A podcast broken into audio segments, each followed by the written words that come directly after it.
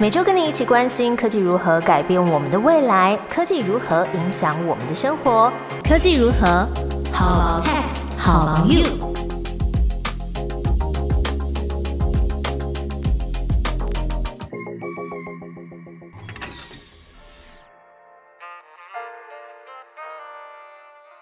Hello，大家好，我是 Momo，在科技如何每集分享两到三则科技新知。和你一起探讨生活中的科技大小事。今天这集要帮大家综合整理了一些最新的数位征才趋势，包含履历的加分要素、求职平台的新功能，而且还要跟大家分享一个数位产业求职的博览会。农历年之后是传统的转职旺季，那时间已经来到三四月了，大家要找到满意的新职位了吗？还是继续在骑驴找马，边找边看呢？这阵子疫情因为比较稳定了嘛，大家有踏出家门吃饭啊、逛街吗？应该可以感觉到越来越多人走出户外去消费。那很多服务业已经启动了增财计划，预计要填补过去疫情期间流失的人力，也要预备接下来四月清明连假、六月端午节连假跟暑假的消费旺季。那来自一一一一人力银行的调查就说，目前内需型的服务业景气热络。那不只是餐饮业、门市零售业，还有网页设计的美编，也是厂商相当需要的职务。因为这些需求其实都是环环相扣的嘛。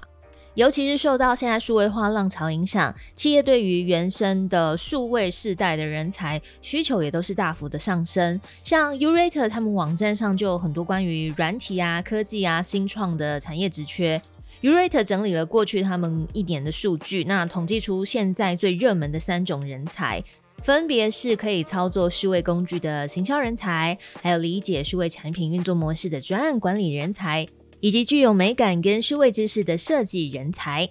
那因为企业纷纷推动的数位转型，通常都会成立新的单位，像是电商部门或者是 App 部门。所以，除了传统的软体工程师、大数据的技术人员，同时拥有 IT 技术跟专业技能的跨界整合人才，也是很热门的人选。而且，你如果是履历里面写上说你有实体通路消费品牌，或是半导体厂的数位转型专案、产线自动化工程师，这些有工作经历是数位转型专案跟执行数位工具导入的人才呢，履历都是非常吃香的。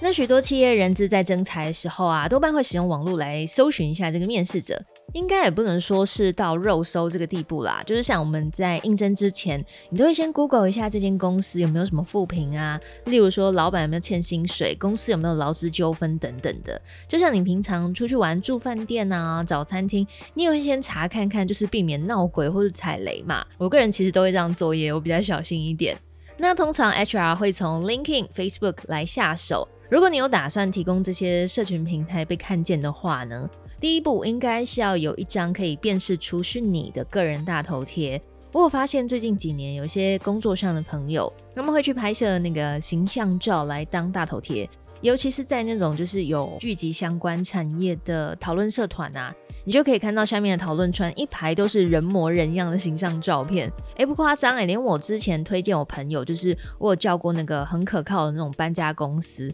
我发现连老板他的 line 都换了一个很专业、很值得信任的这个形象照，所以可以看到这些 social media 社群媒体，除了是大家用来分享平常吃喝玩乐之外啊，也有些人会很有系列性的在更新自己在职场上面的发展。我这边说的不是那种抱怨文的更新，而是那种分享他们公司近期做了什么大活动啊，然后他自己在这个专案是付出了多少心血等等。其实这些点点滴滴呢，都是人资主管他会观察的重要指标，包含你在分享文章的时候下了什么评论的观点，这些都会形塑出你个人的这个形象。那如果你是行销啊、广告或是视觉影音、时尚相关的产业，经营部落格、Instagram、YouTube 就会更加分了，因为这个等于就是你原生的作品集。不管你是分享旅游啊、爬山啊、美食餐点，或者是网美照，都可以从中看出你的人格特质，或是你懂不懂网络语言、文案表达，还有视觉传达。像时尚服饰 W Style 的负责人周品君，他就说：“你的日常才是你的履历。”他录取的好多个员工都是透过 Instagram 还有 YouTube，他看了之后觉得，哎。这好像是一个很好玩的人，然后完全没有看那个制式化履历，他就录取那个员工了。然后旅游平台 KKday 的行销长黄昭英也说，一些社群行销主管给他的回馈啊，就是他们其实不会很 care 这个求职者到底是不是科班出身，他们反而很注重美感，因为美感是你长期累积的素养跟判断嘛。那一些工具的运用可以进公司之后再练习，可是呢，没有美感就没救了。所以日常生活当中看的影剧作品啊，玩的电动游戏，都会是你灵感的来源。他们反而是很注重这些求职者真实生活里面的体验够不够丰富，那能不能在职场上提出源源不绝的新创意？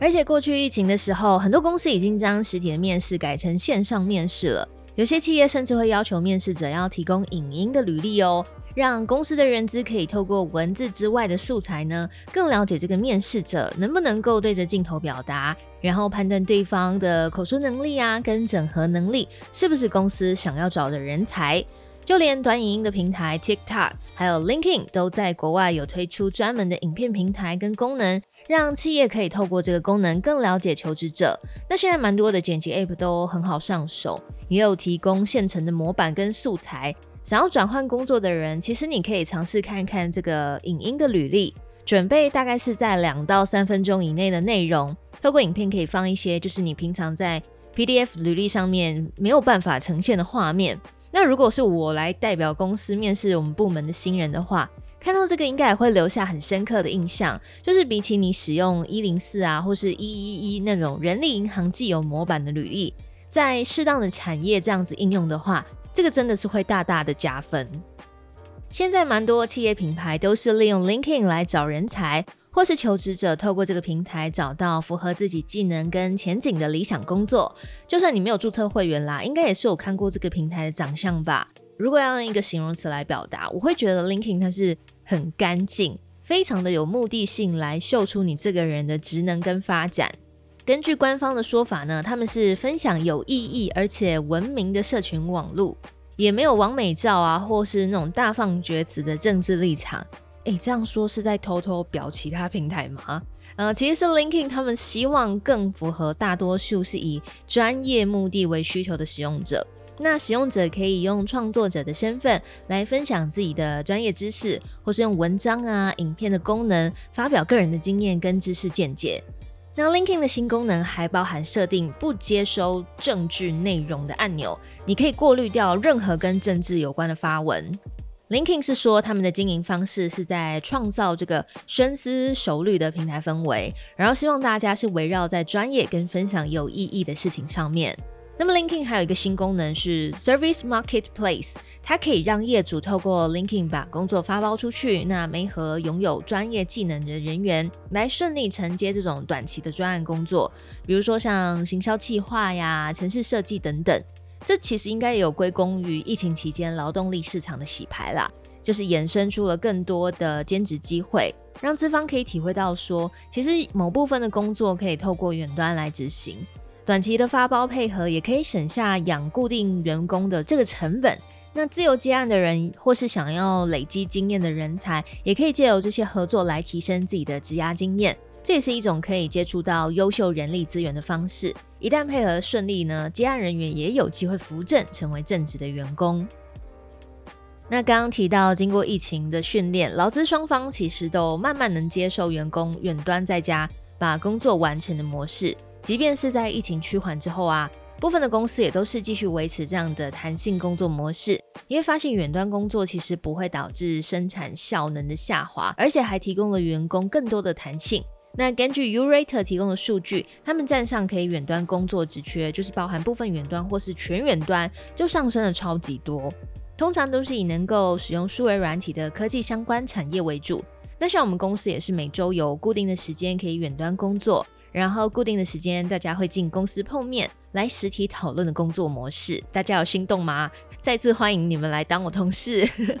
那节目最后也跟大家分享一个征才活动，Urate 针对台湾的数位产业举办了数位职涯的博览会，同步邀请了很多间新创企业的创办人，来为求职者们分析后疫情时代的新职场。那活动现场也有专业的职涯咨询师、履历的优化顾问，可以提供履历鉴检跟职涯发展建议的服务。是在三月二十六号在台北小巨蛋举办，详细的活动内容可以参考节目的说明栏，我会把网址放在那边让你参考。那最后节目尾声也跟听众朋友共勉一下，我想要分享的是苹果 CEO Tim Cook 他在二零一五年华盛顿大学毕业典礼演讲里面，在接近他演讲尾声的时候，他跟毕业生们分享的一段话是：Your values matter, they are your north star. Otherwise, it's a job, and life is too short for that.